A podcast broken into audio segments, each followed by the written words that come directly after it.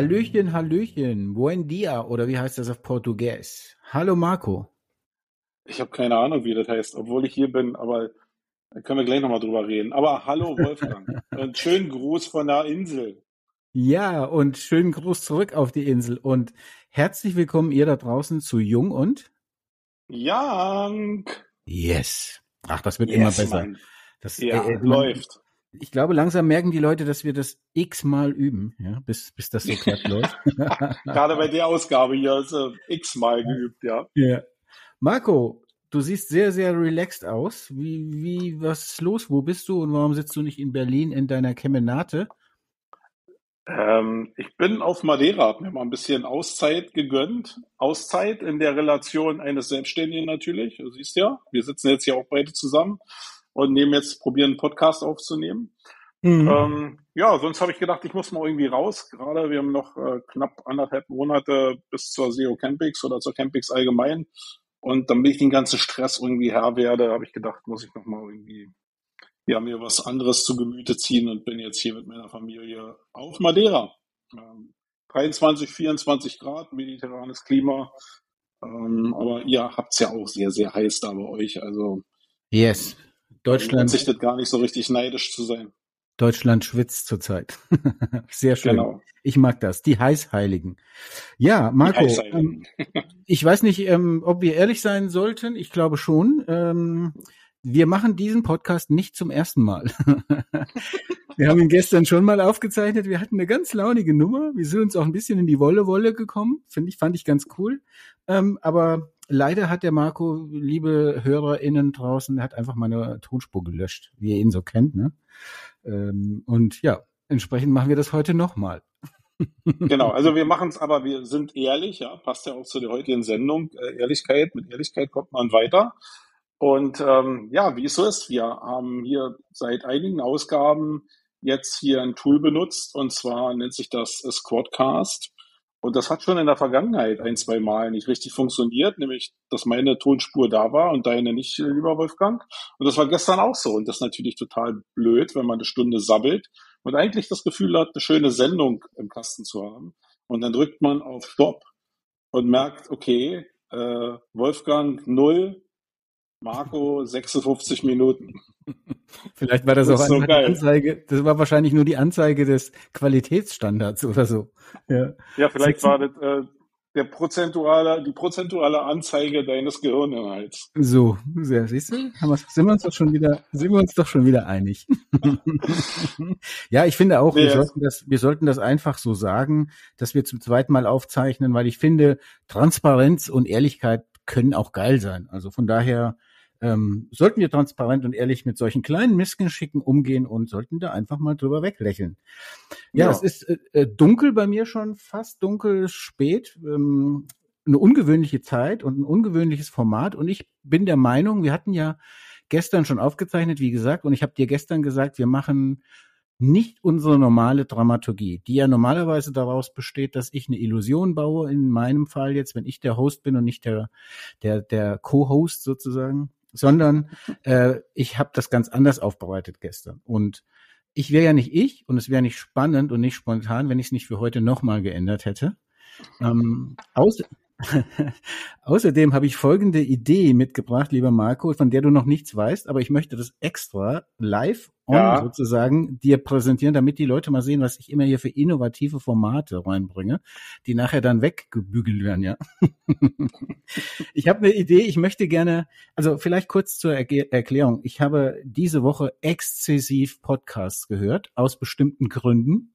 Grund Nummer eins, unser Thema der Sendung heute. Grund Nummer zwei, weil ich ja noch rehabilitativ, rehabilitativ zu Hause bin, also in Rehabilitation, ist vielleicht besser, ähm, und noch meinen Arm- und Schulterbereich ähm, erholen darf. Und deswegen habe ich natürlich Zeit, Podcasts zu hören. Und ich habe diese Woche extrem viele Podcasts gehört. Und ich habe zwei Podcasts gehört, die mich inspiriert haben.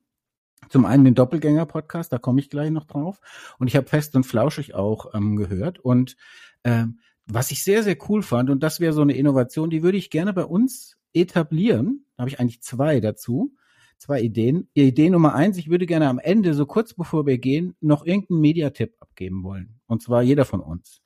Also das kann sein ein Buch, ein Artikel, ein Magazin, ein Lied, ein Podcast, whatever, ein Film. Du bist ja sehr cineastisch unterwegs. Ich höre sehr viel Musik. Ähm, einfach noch irgendwas, wo man sagt, Leute, nehmt das mal mit, hört euch das mal an, ist irgendwie geil.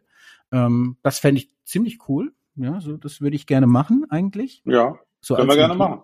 So als ja. Idee. Und das zweite ist, und ich weiß, dass du jetzt gleich, äh, dass dir jetzt gleich die Schamesröte ins Gesicht steigt.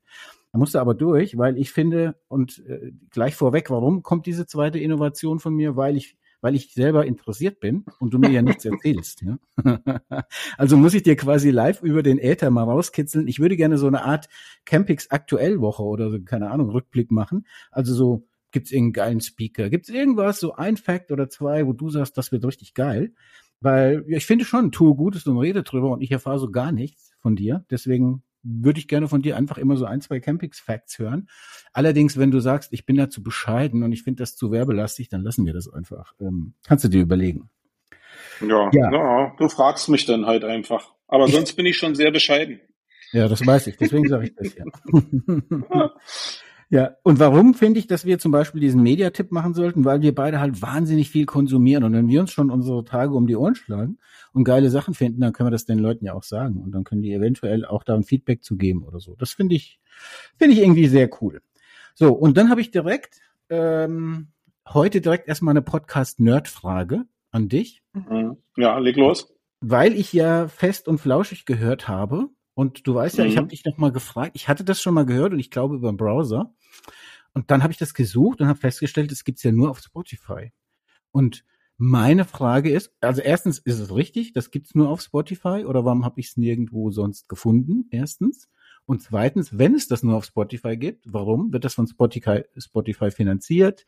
Äh, sponsern die das? Äh, was gibt's für einen Grund, eine Podcast-Folge nur auf einer Plattform auszuspielen? Und wenn die das sponsern, finaler äh, Abschluss meiner Frage, warum machen wir sowas nicht?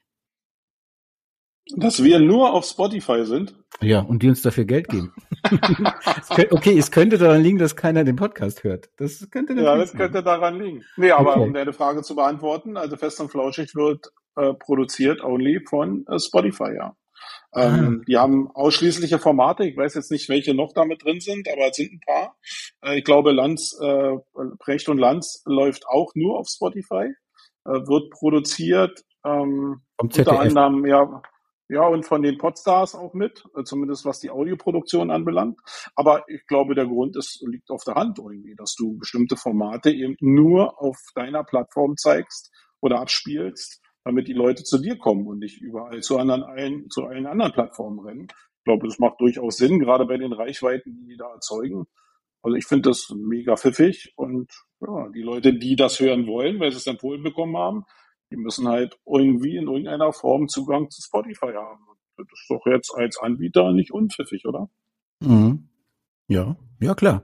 Okay, wollte ich einfach mal loswerden, die Frage.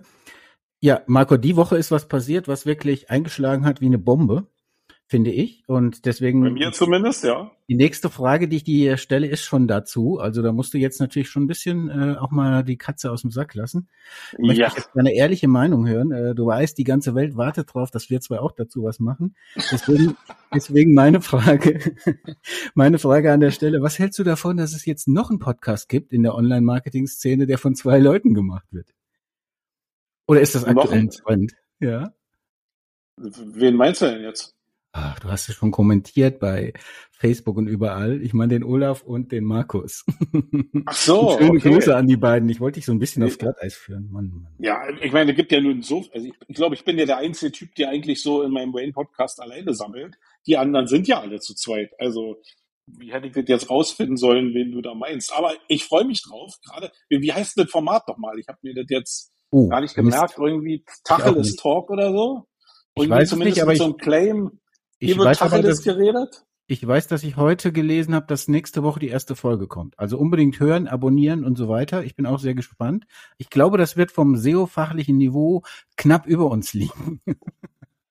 also ja, knapp. Ne, ich hoffe, ich hoffe ja persönlich, dass es nicht nur um SEO geht, sondern dass es auch ein bisschen die Hinterwelt beleuchtet. Gerade Markus hat ja ähm, mir auch letzte Mal äh, erzählt, als er bei mir zu Gast war, dass ja, dass er auch glaubt, dass das meiste so in SEO kein Hexenwerk mehr ist und es eigentlich um Metaebene und weiche Faktoren rechts und links geht. Und ich wünsche mir natürlich, dass die beiden mit so viel Erfahrung natürlich diese Metaebene beleuchten, weil der Erfolg in der Suchmaschinenoptimierung oder in vielen Bereichen des Brandings und des Online-Marketings, der passiert halt nicht mehr durch ein SEO-Triangle.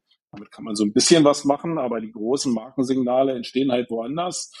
Und da hoffe ich natürlich, dass die mal wirklich was aus dem Sack palabern, weil das beides Agenturchefs sind oder zumindest äh, in Agenturen in der Führungsebene sitzen und die wissen schon eine Menge. Die sollen das aber auch mal rauslassen, dass ich nicht immer nur alleine hier bin.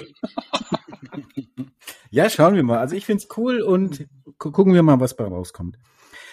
Lass uns mal so ein bisschen in die in die äh, tiefere Themenwelt des heutigen Podcasts einsteigen.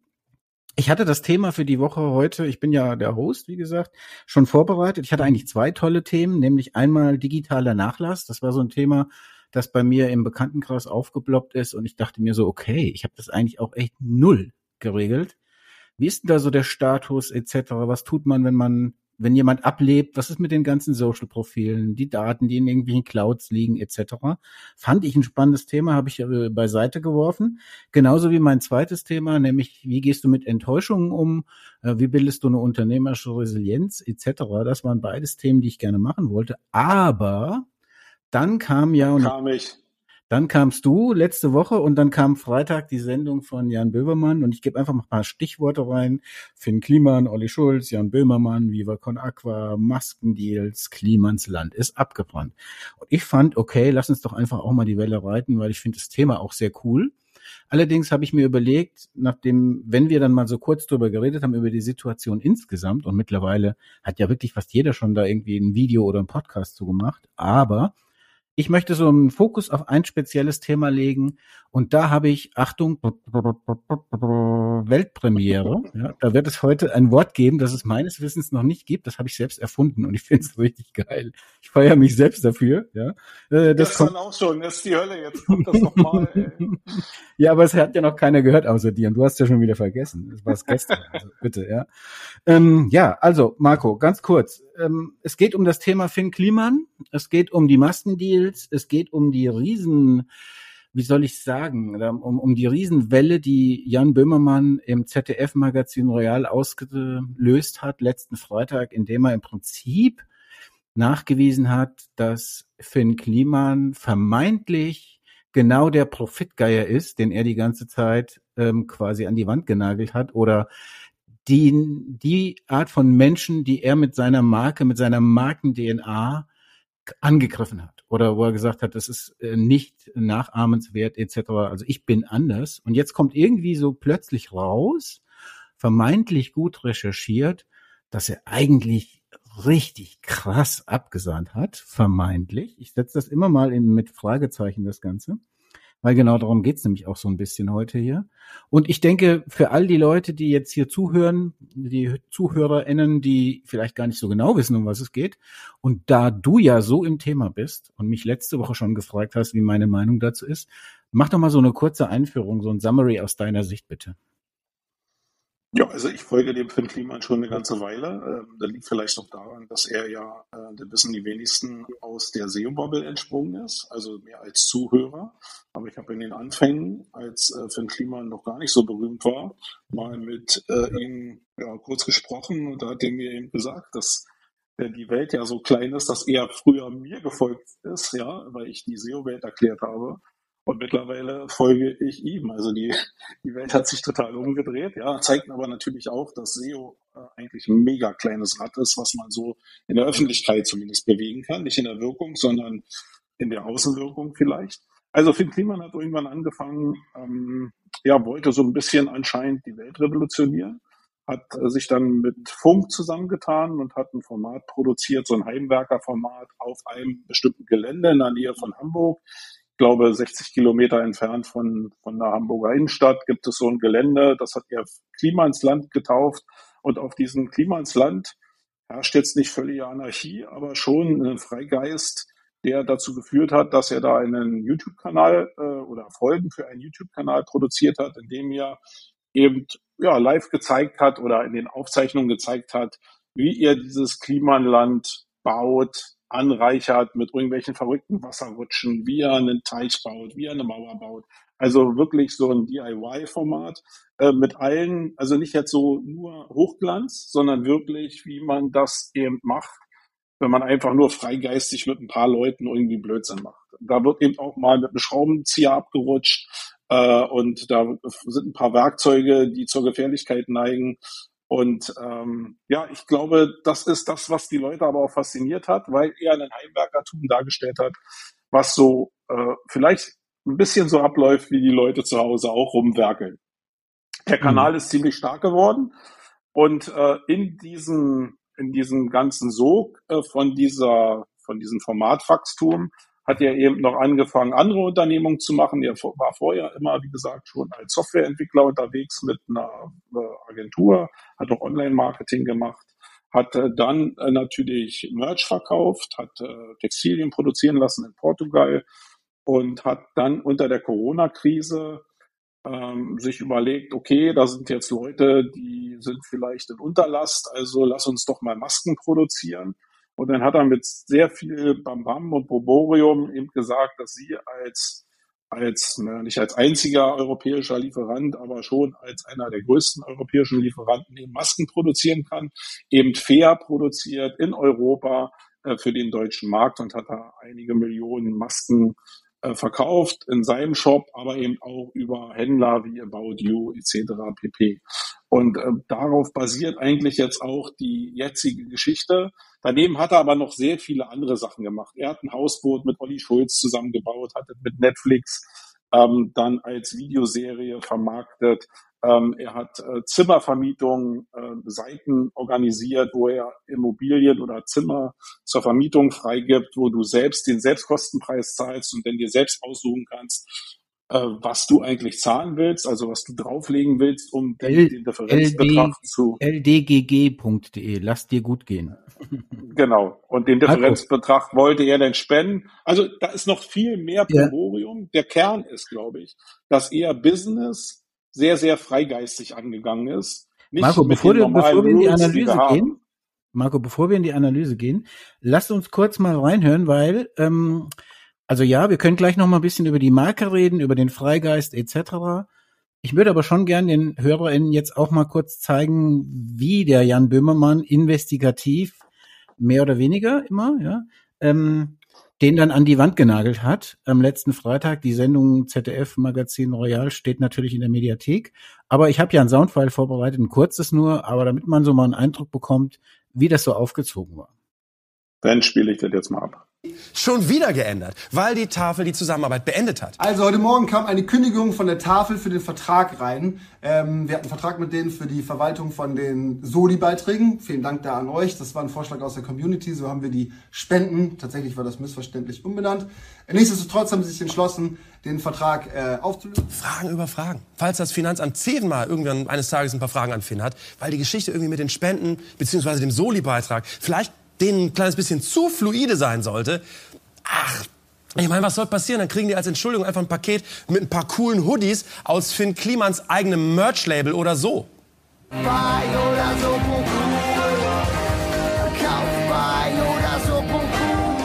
Weil Finny, ich meine, wir sitzen hier echt seit Wochen, wir sitzen hier echt seit Wochen auf ein paar echt heißen Dokumenten, die zeigen, was bei dir so abgeht, wenn ausnahmsweise mal keine GoPro läuft. Geschäftsunterlagen. Und wer will sich schon in irgendwie merkwürdige Richtungen bewegen? Doch nicht Finn und Tom. Faire Masken aus Europa. Wo könnte man die herkriegen, Finn und Tom? Darüber berät sich Finn bei WhatsApp mit einem Textilhersteller. In Bangladesch kann ich ab sofort eine Million pro Woche bekommen, falls der Bedarf steigt. Hier könnte die Story Armen zu helfen am besten passen. Gut zu wissen. Dann, sieben Minuten später. Dann lass erstmal nur Bangladesch machen. Dann lass erstmal nur Bangladesch machen. Was? Finn? Wie? Wenn da die Kappe am Ende am schnellsten hochgefahren werden kann, der Preis stimmt und die den Stoff haben? Kappa, meine Damen und Herren, steht für Produktionskapazität und die soll hochgefahren werden in Bangladesch. Genau.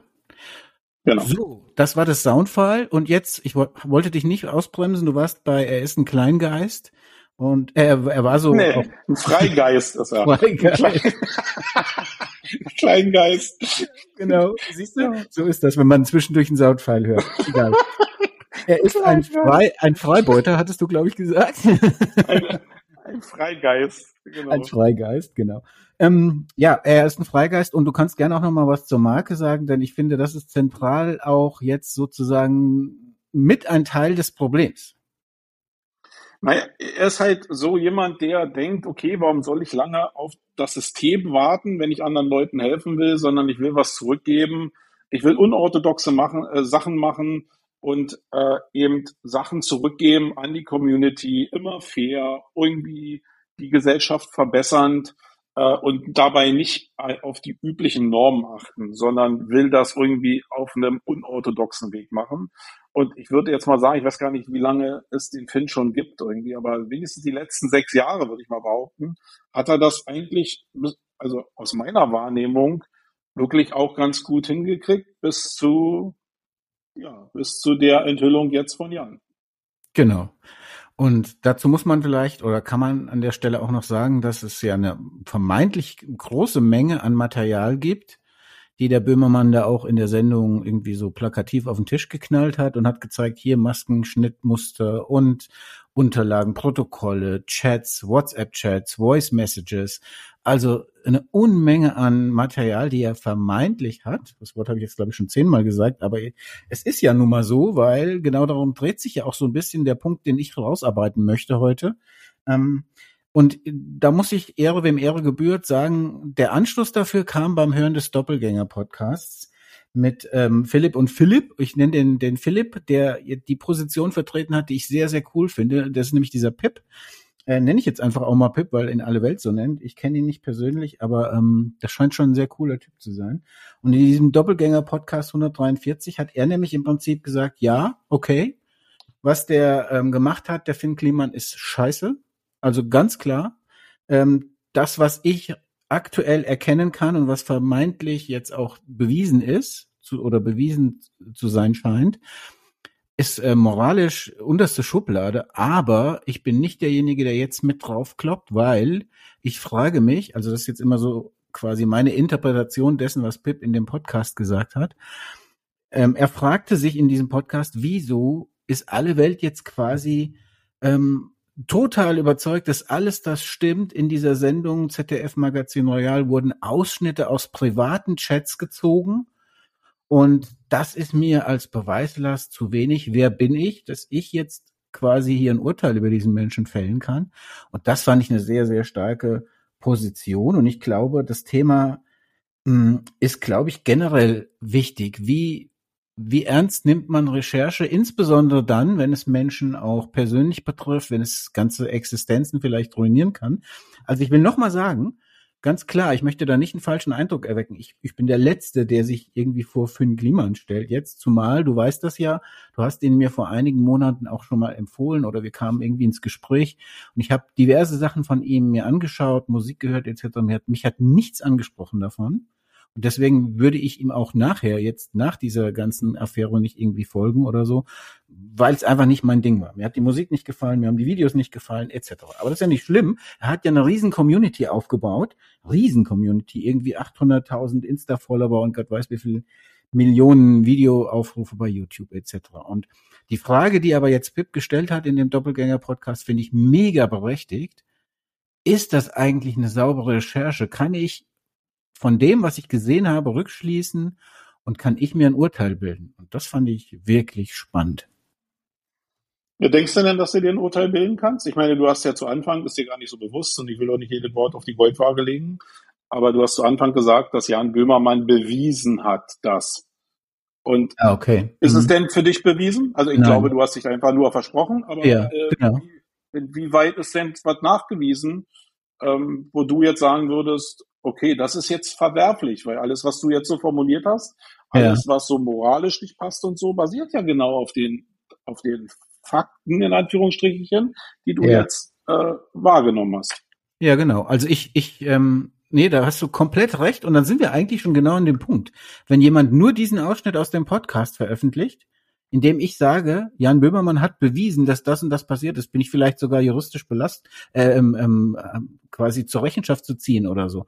Kann man, kann man das nutzen und gegen mich verwenden. Und genau das ist ja der Punkt. Da wurde in Auszügen, auch noch aus privaten Chats, wurden da Sachen gezeigt und für mich ist das nicht ausreichend belastend.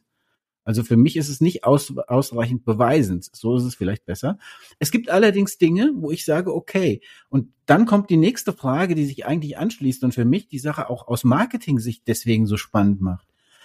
Gibt's im Klimansland Gibt es da keine PR-Berater oder Anwälte oder irgendwas? Irgendjemand, der diesen Menschen, und ich meine, er ist ja nur deutlich jünger als wir, aber jetzt auch nicht mehr irgendwie 15, ähm, der diesen Menschen einfach mal bremst und sagt, jetzt stell dich bitte nicht mit dem Zettel dahin, den du in der Nacht zusammengekloppt hast und erzähl hier vor deinen 80 Millionen YouTube-Menschen da, erzähl bitte nicht irgendeinen Müll, Müll, der dich später vielleicht belastet. Also was ich sagen will ist, viele der Dinge, die ich gesehen habe, waren sehr überzeugend, aber nicht juristisch beweisbar für mich. Also, ich meine, die ZDF-Redaktion kann irgendwelche Screenshots am Bildschirm zeigen. Woher weiß ich, ob das stimmt, ja?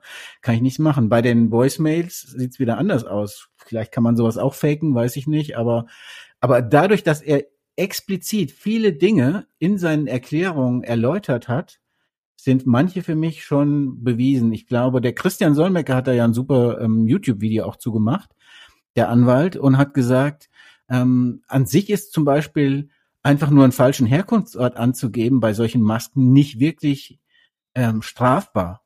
So habe ich das zumindest verstanden. Bin ja kein Rechtsanwalt, ganz klar, Disclaimer hier an der Stelle. Aber ähm, der Christian hat gesagt, normalerweise ist das nicht strafbar. Wenn ich aber quasi als Produktaufwertung sage, diese Masken sind fair getradet oder fair hergestellt und kommen explizit aus Europa, dann ist es etwas, was den Wert des Produktes definiert. Und wenn das dann nicht stimmt, dann ist es juristisch belastbar. Bewiesen für mich ist es natürlich nicht, weil ich habe einfach nur eine Sendung gesehen im Fernsehen. Aber und jetzt kommt die nächste Ebene, die etwas noch mal etwas tiefer liegt, finde ich und sehr spannend ist. Warum ist jemand wie Finn Kliman, der sich moralisch auf ein bestimmtes Niveau begeben hat vor dieser Affäre, Warum wird der jetzt so brutal abgestraft? Wenn man sich mal die Insta-Kommentare anguckt und auch bei YouTube etc., die Kommentare unter seinen Videos, das ist ja wirklich brutal, was der äh, gerade für einen Shitstorm kassiert. Ich kann verstehen, dass viele Leute enttäuscht sind und die moralische Fallhöhe natürlich auch sehr hoch ist. Wenn ich vorher sage, ich bin kein Profitgeier, ich bin besser, ich ähm, habe selber auch kein Geld. Er hat ja immer wieder lanciert, dass er 2500 Euro verdient im Monat und alles andere ausgibt gleich wieder. Aber ich frage mich, warum sind die Menschen so voller Hass jetzt auf den? Die haben doch nicht alle Masken bei dem gekauft, oder? Ja, also eigentlich zeigt dieser Sachverhalt genau, wie komplex er ist. Ja, weil du hast jetzt in den ganzen Sätzen, genau wie ich bestimmt davor auch, unheimlich viele Fragen gestellt, die alle jetzt bis jetzt unbeantwortet geblieben sind. Und auf eine äh, will ich erstmal eingehen. Und die finde ich ziemlich spannend, aber die finde ich nicht nur im Zusammenhang mit Finn Kliman sehr, sehr spannend. Das ist das auch, also wie ist unser Rechtssystem aufgestellt? Es gibt ja, zumindest von unserem juristischen Recht her, den Grundsatz, ähm, dass solange dir die Schuld nicht bewiesen ist, giltst du als unschuldig. Ja.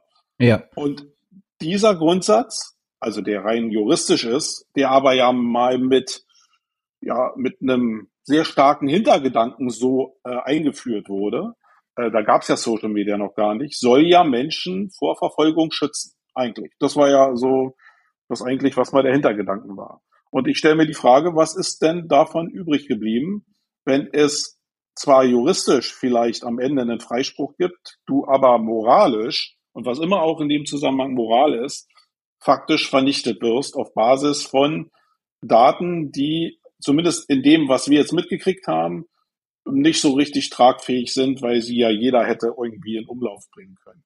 Und auf der anderen Seite hast du die Frage gestellt, warum dann der Finn Kliman keinen PA-Berater hatte, der ihm gesagt hat, was er jetzt zu sagen hat oder ein Rechtsanwalt. Und da denke ich, lieber Wolfgang, hast du nicht ja. richtig aufgepasst.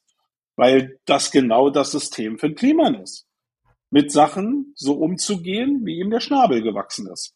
Der, also seine DNA ist ja im Vorfeld gewesen. Ich mache das auch manchmal gegen die Normen, von dem ich überzeugt bin, dass es richtig ist. Und ich glaube mal, dass er mit einem richtigen Wertegerüst mal gestartet ist, dann die Tuchfühlung verloren hat. Und nichts anderes macht er jetzt ja auch. Er geht ehrlich mit seiner Situation um und scheißt im Endeffekt darauf, ob es juristischen Nachspiel haben könnte, weil er ehrlich mit der Situation umgehen will. Und das ist eine Herangehensweise, die ist Also wenn man das so nennen will, im Endeffekt ist das Finn Kliman. Man nennt jetzt das immer so System Finn Kliman, aber im Endeffekt ist es kein System. Genauso wenig wie Donald Trump kein System ist, sondern die Menschen funktionieren so.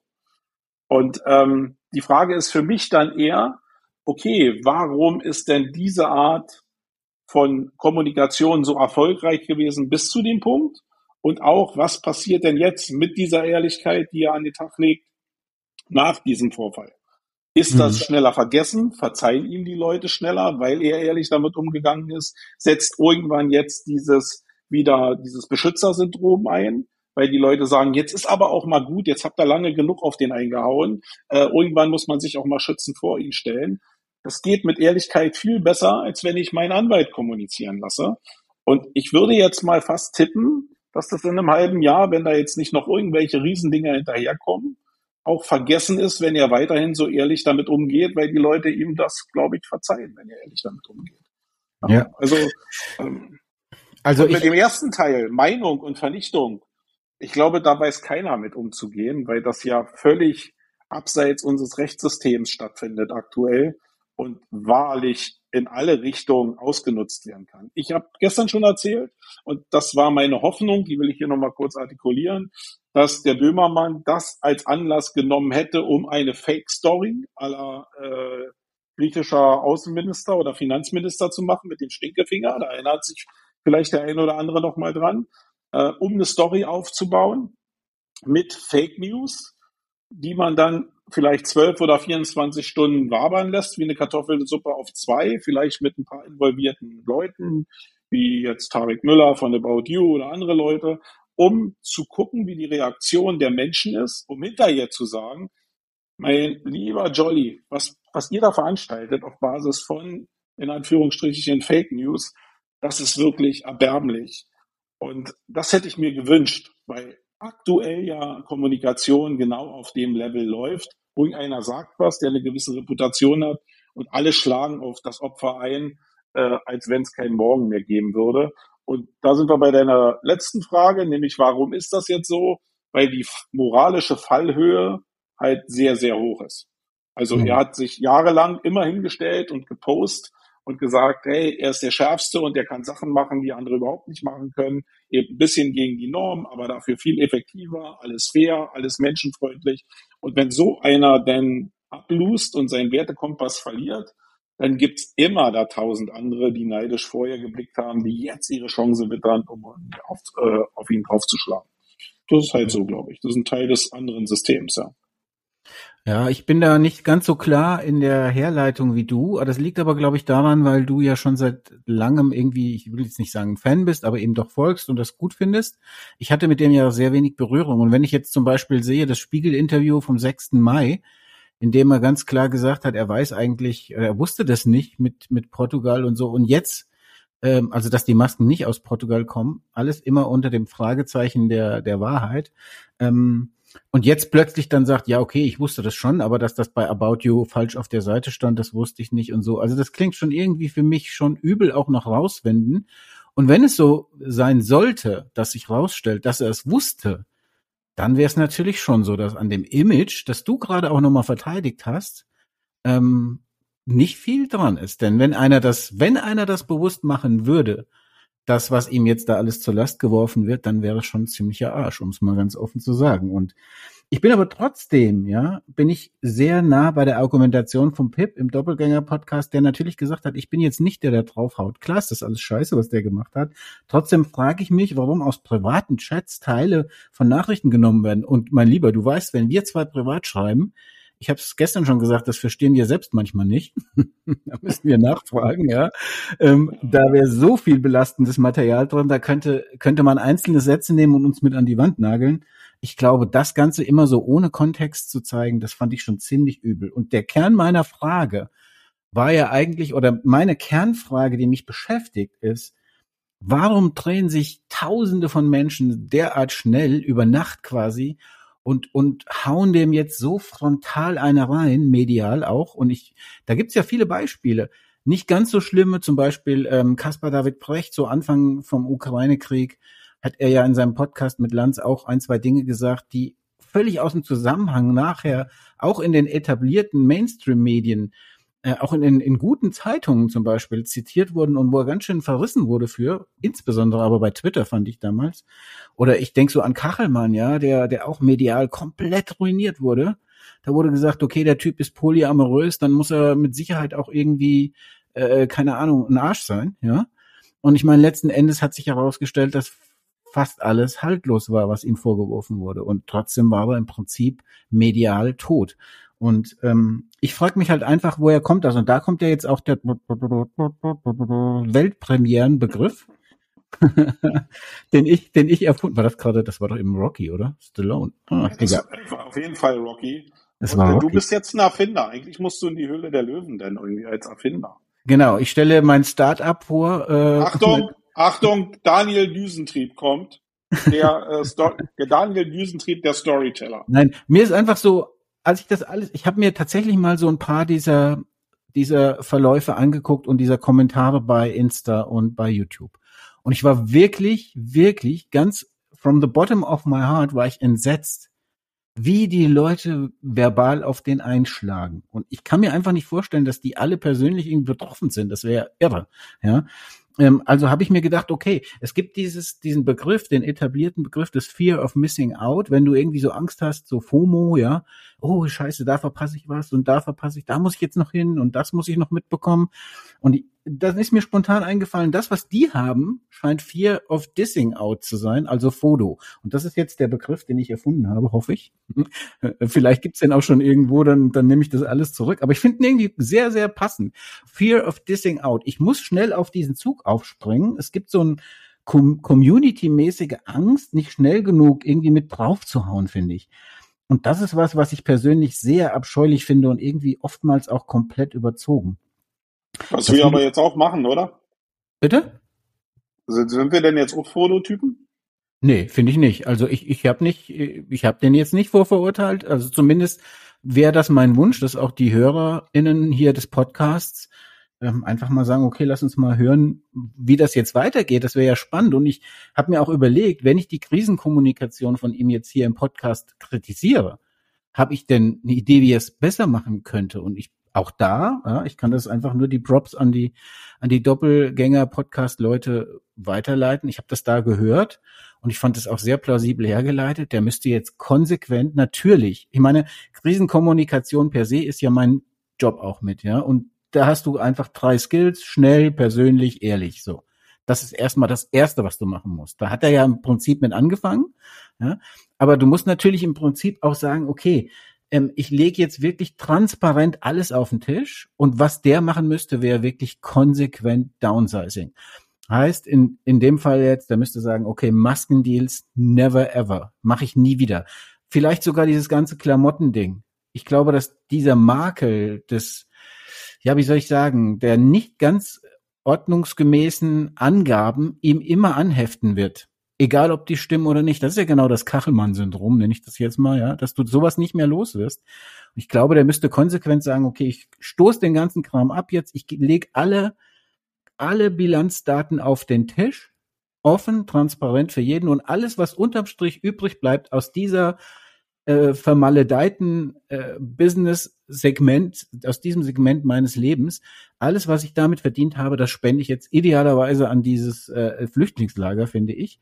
Und ich glaube, damit könnte er sich so ein bisschen greenwashen, ja, aber ich glaube, alles andere ist eine echte Katastrophe. Aber ich würde nicht behaupten jetzt, also ich, für mich sehe mich jetzt nicht so, dass ich den an die Wand nagle oder so. Ich kenne den auch viel zu wenig. Im Gegenteil, ich wollte eigentlich mit dem Podcast ja mit dir gemeinsam auch mal so ein bisschen rausarbeiten, wie wenig Recherche eigentlich nötig ist. Also zumindest das, was man gesehen hat, ja. Ich weiß ja nicht, was da hinter den Kulissen vom ZDF-Magazin Royal noch alles liegt, aber das, was gezeigt wurde, war für mich viel zu dünn, um jetzt jemanden vorzuverurteilen. Ja, bin ich völlig bei dir. Ähm, und ich bin hier überhaupt gar kein Verteidiger, auch wenn es vielleicht mal so rüberkommt. Ich glaube schon am Ende, mein Gefühl sagt mir, da ist auch ein bisschen was dran ähm, an der Recherche. Ich, ich glaube, für uns ist es schwierig. Alle wollen ja probieren, den Sachverhalt umfänglich zu erfassen. Und das geht auf Basis von den Bruchstücken nicht, die äh, da geliefert wurden. Das macht es natürlich angreifbar, aber ich glaube schon, dass der, der da geleakt hat, und das ist ja die Basis, dass der das, dass der ein Interesse daran hat, die Sachen lückenlos zum Nachteil von Finn Kliman aufzudecken, weil sonst wäre ja der, das Ziel von dem Leak eigentlich auch ad absurdum geführt. Also wird er das schon irgendwie als Kausalkette irgendwie ähm, da auch abgeliefert haben. Ähm, nichtsdestotrotz ist es aber so, dass ich schon glaube, ähm, es gibt ein Gesamtwerk von Finn Kliman bis zu diesem Punkt und es gibt einen Umgang mit dieser Situation. Und ich meine, wenn wir jetzt den rechtlichen Part nehmen, also wir haben jetzt den moralischen besprochen. Ich habe null Ahnung, wie wir diesen moralischen Part ohne die Regulierung der Plattform und äh, die Regulierung von Hate Speech und so überhaupt in den Griff kriegen wollen. Habe ich mhm. gar keinen Plan, wie das gehen könnte. Mein erster Weg war immer, ähm, das über auf jeden Fall erstmal über Echt-Identitäten auf den Plattformen zu machen. Da bin ich schon seit Jahrzehnten Verfechter, äh, seit Jahrzehnten, seit Jahren Verfechter ähm, von. Aber natürlich weiß ich auch, dass so eine Plattform wie Facebook oder so natürlich ja, Millionen von äh, Usern plötzlich verlieren würde. Deswegen werden die ein Deibel tun, wenn sie nicht gezwungen wären. Aber im Kern geht es doch darum, was er jetzt juristisch machen würde. Und juristisch sind die Leute in der Regel am besten dran, die ab einem bestimmten Punkt alle Karten auf den Tisch liegen, äh, legen und so offen und frei und geständig mit dem Thema umgehen, Vielleicht sogar noch, wenn man das jetzt, also hat jetzt nichts mit dem Klima zu tun, aber bei größeren Fällen, die dann doch die Kronzeugenregelung in Anspruch nehmen, um dann eine Strafmilderung oder eine Straffreiheit zu bekommen. Das heißt, ja. eigentlich ist das, was er da macht, die richtige Krisenkommunikation. Weil er kann ja nur das sagen im Maximum, was er am schlimmsten, als schlimmstes gemacht hat. Und wenn das sowieso der Vorwurf ist, ähm, dann ist es ja nicht so schlimm. Also dann ist es schon schlimm, aber dann ist es ja das Maximum, was ihn erwarten kann. Und ich glaube, das Schlimmste, was er machen kann, ist sich jetzt zu überlegen, das macht aber leider jeder, okay, was habe ich jetzt gemacht? Was könnte auf mich zukommen? Und dann kommen noch die Anwälte ins Spiel und dann fängst du an zu überlegen, was sage ich, was sage ich nicht, äh, was könnte mich jetzt noch mehr belasten? Und dann fängt man an, irgendeine Scheiße zu erzählen und endet dann mit Sicherheit so, wie vielleicht jetzt auch ein Boris Becker gegangen ist, der genau probiert hat, das eben zu verschleiern und nicht damit offen umzugehen. Ich glaube, der würde jetzt nicht im Knast sitzen, wenn er offen mit den Sachen und seiner Insolvenz umgegangen wäre. Und deswegen finde ich eigentlich noch die Herangehensweise, die der Finn grundsätzlich hat, immer noch sehr, sehr respektabel. Bei allem Scheiß, was jetzt mit den Masken gelaufen ist, und ich glaube, da ist eine Menge dran. Aber es ist ein kleiner Auszug aus dem gesamten Werdegang und aus dem gesamten Schaffen von Finn Kliman. Und ja. wer bin ich, dass ich ihn jetzt sowieso steinige, wenn der Junge auf seinem Weg des Erfolgs, der schon blenden kann, nicht eben auch mal sein Wertegerüst oder seine Bahn verloren hat. Äh, Gerade weil ich selbst auch mal in meinem Leben die Bahn verloren habe. Und ich glaube, die Sachen, also dieses Bahnverlieren war einer der stärksten Learnings, die ich in meinem Leben hatte. Also dieser Moment, wenn man immer sagt, man legt die Hand selber auf die Herdplatte und verbrennt sich die Patsche, ist was anderes, als wenn man sagt, ey, fass nicht auf die Herdplatte, fass nicht auf die Herdplatte. Und er, der Junge hat jetzt sein Learning. Und ich meine, es gibt im OMR mit dem Philipp Westermeier, könnt ihr mal recherchieren, auch einen Vorgang, der auch nicht so ganz astrein war vor ein paar Jahren, äh, der auch sehr hoch aufgehangen wurde, aber dann sehr schnell wieder durch den offenen Umgang, die Videos existieren auch noch, äh, eigentlich jetzt gedeckelt wurden, weil gar kein Mensch mehr davon weiß. Aber ich will da noch mal kurz, ich möchte noch mal in deine Argumentation reinkrätschen. Ja, also, immer rein. Ich bin da bei dir, aber ich frage mich dann schon, ja, und es ist jetzt keine Vorverurteilung, sondern es ist auf Basis der Dinge, die ich jetzt so in den letzten Tagen erfahren habe, wieso checkt ein Unternehmer dann nicht, woher sein Zeug kommt? Ja, wenn, jetzt kommt der entscheidende Unterschied zu 99 Prozent aller anderen Unternehmer, die ich kenne, wenn er sich auf der anderen Seite aber exorbitant darüber definiert, woher sein Zeug kommt. Also ich kann doch nicht sagen, ich produziere fair in Europa zu fairen Löhnen, bla bla bla, und nachher sagen, ich habe nie gecheckt, woher das Zeug kommt. Also das ja, ist für mich nee. so eine Unwucht, da weiß ich nicht. Es gibt viele, viele Fragen. Ich glaube, die können wir eh nicht alle aufarbeiten. Ich habe äh, ich hab noch einige Fragen. Für mich ist noch eine zentrale Frage zum Beispiel, wer liegt eigentlich solches privates Zeug? Ja, und Da gibt es ja eine Vermutung, ich nenne diesen Abtrünnigen, der wohl da aus dem Umfeld von Finn Kliman stammt, ich nenne ihn einfach mal A. -Punkt, ja, ist jetzt der erste Buchstabe im Alphabet. da ist mir jetzt nichts anderes eingefallen, aber sagen wir einfach A. -Punkt, hat sich irgendwie mit Finn überworfen und liegt dann solches mhm. privates Zeug, ist das, also das ist ja moralisch mindestens genauso verwerflich, ja, das schon mal vorweg.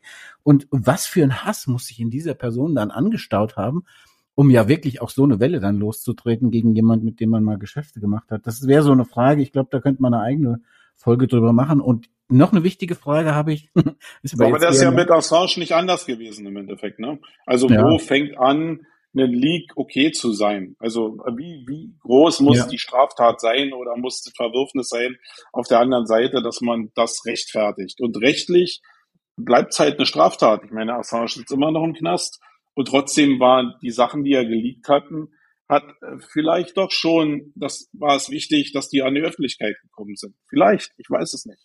Also das ist obwohl bei Leaks halt immer so ein Problem. Obwohl er im Prinzip faktisch sein Leben zerstört hat, mehr oder weniger damit, ja. Also, also naja, aber äh, das, was er geleakt hat, hat auch Leben zerstört irgendwie. Also das ist schon, mhm.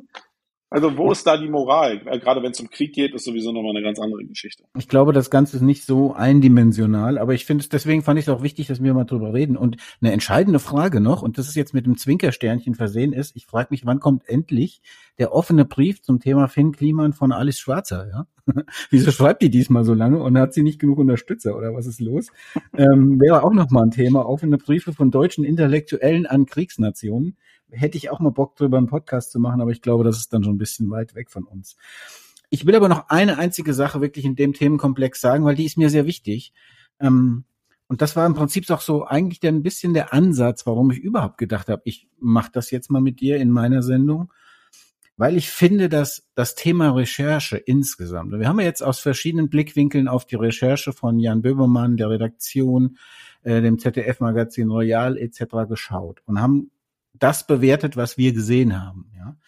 Aber ich finde, dass so ein wahnsinniger Shitstorm und so eine Meinungsbildung zig Millionenfach fast, dass die nur stattfinden kann deswegen, weil Recherche, vernünftige Recherche bei uns in vielen Bereichen des Lebens einfach total zu kurz kommt, finde ich.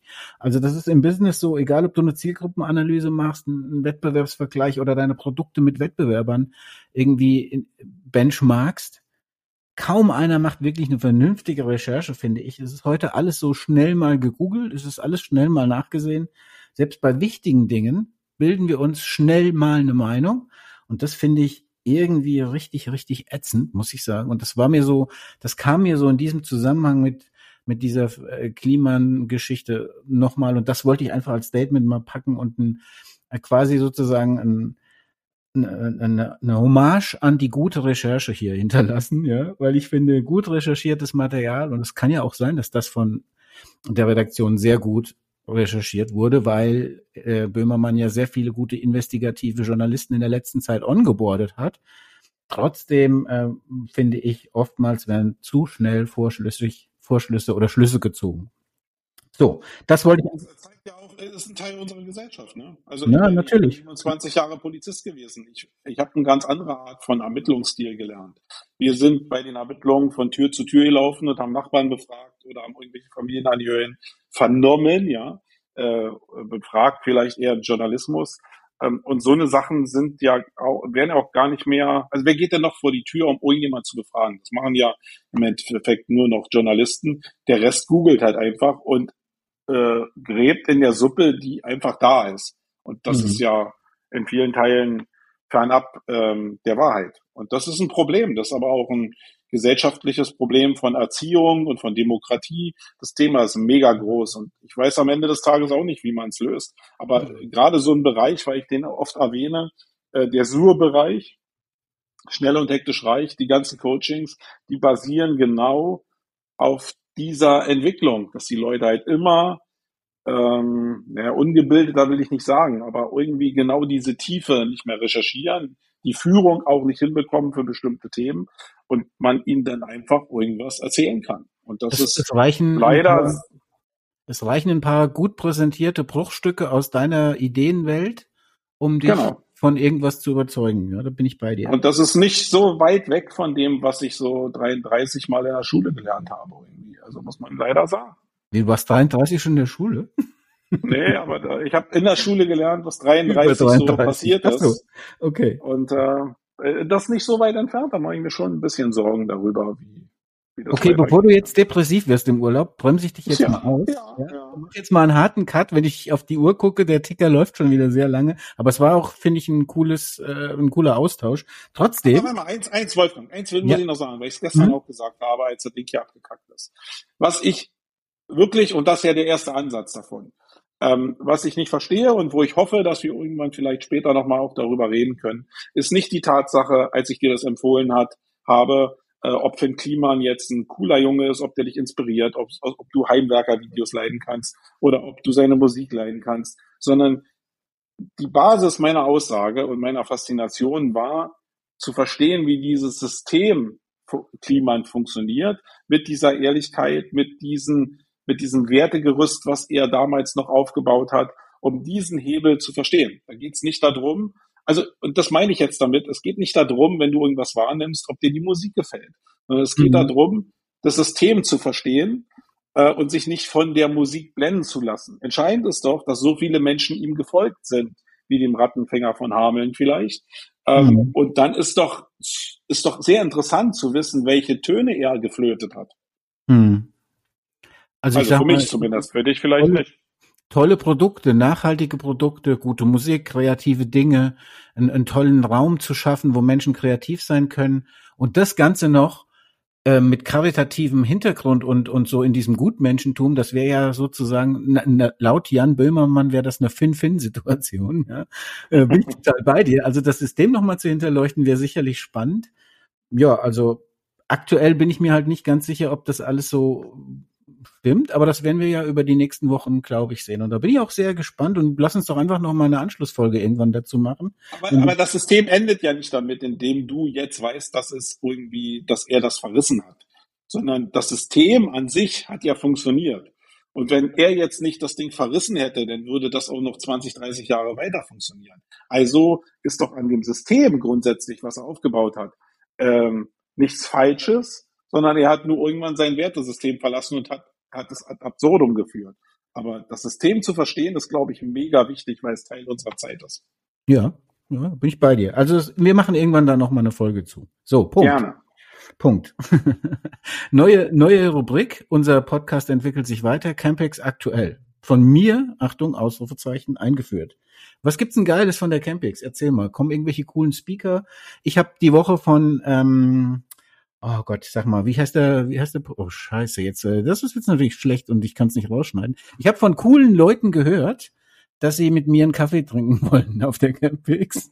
Ich habe den Namen vergessen, oh mein Gott. Ja, so eine Sachen passieren da aber. Äh, ja. Genau das ist Also ich muss mal sagen, ich glaube, das, was ich in der letzten Woche jetzt auch am meisten gefragt wurde, ist, eben, ja, was soll man denn machen? Soll man eher zur SEO-Campings gehen oder zur Contentix gehen? Und was erwartet einen dann im Bereich SEO oder im Bereich Contentix?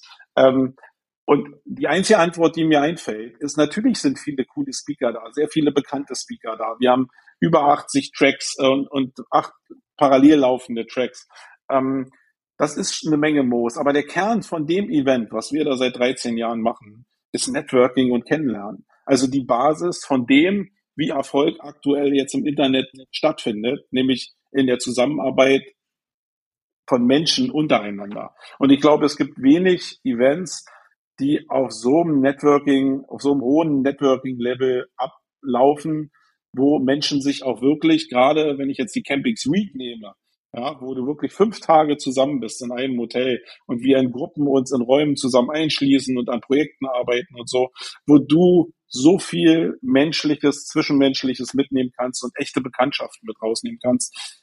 Ich glaube, da auf einzelne Speaker zu verweisen, macht überhaupt gar keinen Sinn, weil der Hauptkern, und das ist wieder so ein Ding wie bei Finn Kliman, diesen Wert zu vermitteln, ist zwar schwer, aber ich gebe auch nicht auf, diesen Wert zu vermitteln, ähm, weil es bedeutet ja, dass du zwar vielleicht, wenn du die Campings Week zum Beispiel machen willst, dich fünf Tage aus deinem Unternehmen rausschälen musst, kommst aber dann raus und hast eine Menge Kontakte und hast viel intensiver gelernt. Ist das ein Wert, der wichtig ist? Oder ist es halt wichtig, mal kurz einen Tag zu einer Veranstaltung oder zwei Tage zu einer Veranstaltung zu gehen und dann theoretisches Wissen mitzunehmen. Ähm, okay, ähm, ja. trotzdem hast du kein Highlight genannt und ich lasse dich da jetzt nicht so billig aus der Nummer raus. Du hast, du hast natürlich komplett recht, ja. Du weißt, dass ich auch immer lange und die ganze Woche da bin, auch dieses Mal, aber ich möchte so ein Highlight. Sag mir irgendwas. Also bei der Oder einfach was Neues.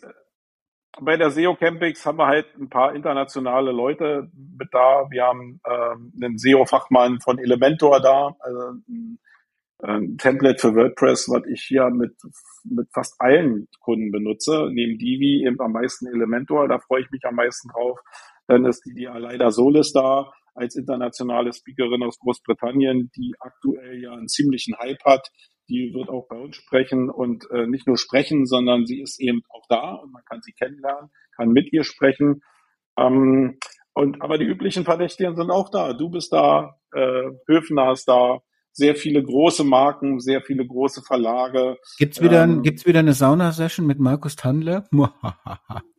Kleiner Gag. Ja, vielleicht gibt's die sogar. Also ist, ja, ja. Wer weiß, also wir haben einen Poolbereich, also wir können auch im Poolbereich Sessions machen. Aber ich also schon, im Endeffekt ich sehe schon, das müssen wir noch ein bisschen üben. Du darfst, ich habe dich jetzt gerne mal ein bisschen so Image-Werbung machen lassen, aber das war nicht die Intention. Ich wollte so ein paar Highlights rauskitzeln, das machen wir dann irgendwann. Ja. Machen wir in der nächsten Sendung nochmal. Da kannst du dich vorbereiten. Okay, also ich find's geil. Da ich ich wieder mich, selber erzählen. Ich freue mich mega drauf, weil wie gesagt auch mit meiner persönlichen Situation bis dahin, ich wird also das erste Mal, dass ich wieder richtig rausgehe, wird der Agency Day sein beim OMT. Grüße gehen raus an den Mario Jung ähm, wo ich ähm, auch einen Raum moderiere äh, zum Thema Führen in der Krise. Und das Wann ist das? Sag mal nochmal der Datum. 24. Juni, glaube ich, wenn ich das im Kopf jetzt richtig habe. ist in Mainz okay, in der Pyramide. Ja. Sehr geile Location, sehr geiles Line-up, eben für Agenturinhaber und äh, Teamleads. Also da freue ich mich schon mega drauf und dann natürlich die Campings-Woche. So, das so als ähm, Abrundung dazu. Und News, Innovation unseres ähm, Podcast Nummer zwei. Musik oder Medienempfehlung? Soll ich dich verlassen? Hast du was im Kopf oder soll ich direkt sagen, was ich habe? Nö, ich habe was im Kopf, weil ich habe mir ja vorhin schon Gedanken gemacht. Und, Dann hau äh, du hast ja, du hast ja so, also ist eine Filmempfehlung und äh, du hast ja vorhin schon ein bisschen den Bogen geschlagen. Und ich bin ja auch immer so ein philosophischer äh, Mensch so ein bisschen. Und das Highlight, was ich so die letzten im letzten Jahrzehnt hatte, mit diesem Hintergrund von ähm, ja, wie kann ich denn eigentlich so ein Storage für mein Unternehmen und für das Know-how machen? Ist eigentlich oder mein Unternehmen vorbereiten auf irgendein Exitus von mir oder so, ist äh, der Film Bucketlist äh, mit Jack Nicholson und Morgan Freeman. Ja, geil. Ähm, ein wirklich sehr, sehr geiler Film. Ja, finde ich ähm, auch. Und, und ja, ich glaube, das ist bei aller Arbeit, die wir haben, und das ist mir immer, also mir persönlich wichtig, vielleicht weil ich jetzt auch schon 53 Jahre alt bin, ähm, sich darüber mal zu, Gedanken zu machen, was neben dem ganzen Hasseln eigentlich auch so noch Sachen sind, die ich in meinem Leben noch erreichen will. Ähm, nicht nur mein Leben organisieren, so dass ich meiner Nachwelt jetzt nicht irgendwelche welchen Kram und irgendwelche Belastungen hinterlasse, sondern was will ich eigentlich im Leben wirklich irgendwie? Bin ich auf dem richtigen Weg? Und das ist wieder eine schöne Metapher zu Finn Kliman. Bin ich noch auf dem richtigen Weg? Und da ist so eine Bucketlist und die ist ja bei jedem individuell ähm, schon eine wirklich coole Nummer, sich einfach mal hinzusetzen und das Ding zu schreiben, äh, ist wirklich toll. Und der Film hat mich eben dazu inspiriert. Äh, deswegen kann ich den, würde ich den auf die Fiddy und Bumsi Playlist packen. genau. So nennen die, wie, wieso nennen die die Liste eigentlich so? Habe ich nicht so, verstanden. Weiß ich nicht. Ja, weil die irre sind. Also das ist doch so, sind Freigeister, die nennen okay, halt ja. Fiddy und Bumsi. Okay, wie nennen wir denn unsere? Das lassen wir die Hörer abstimmen, äh, HörerInnen abstimmen, was, was die für Ideen haben. Ähm, ich habe mir einen Song rausgesucht und zwar habe ich den tatsächlich, ich gehe aktuell wahnsinnig viel spazieren. Entweder höre ich Podcast oder ich gehe spazieren oder ich mache beides zusammen. Und ähm, zwischendurch höre ich auch mal Musik und dann habe ich einen sehr alten Song ausgegraben, der einer von meinen Favorite Songs ist überhaupt. Und der ist total unterrepräsentiert gewesen, nie in den Charts oder sonst irgendwas. Den kennt keine Sau wahrscheinlich außer mir. Ähm, und ich finde, der passt so mega zu unserem Thema von heute, so mega. Deswegen will ich den empfehlen. Der Song ist aus 2018 und er heißt Egoland von Prinz, Prinz Pi und Bene oder Bini oder B-E-N-N-E, keine Ahnung, wie man den Typ ausspricht. Das Lied heißt Egoland und äh, so die, die Zeile aus dem Kopf ist irgendwie Willkommen im Egoland, wir stehen vor der Trophäenwand, hier ist alles überzeichnet, ein Leben im Tunnel, ja. Und das ganze Lied reflektiert so ein bisschen drauf, 500.000 Follower, aber auf deinem Geburtstag keiner, den du kennst, ja. Und das hat irgendwie... Nicht ein Freund hat so gematcht zu unserem Thema heute, dass ich dachte, und ich finde auch den Song richtig geil. Also ja, das ist mein Tipp für heute.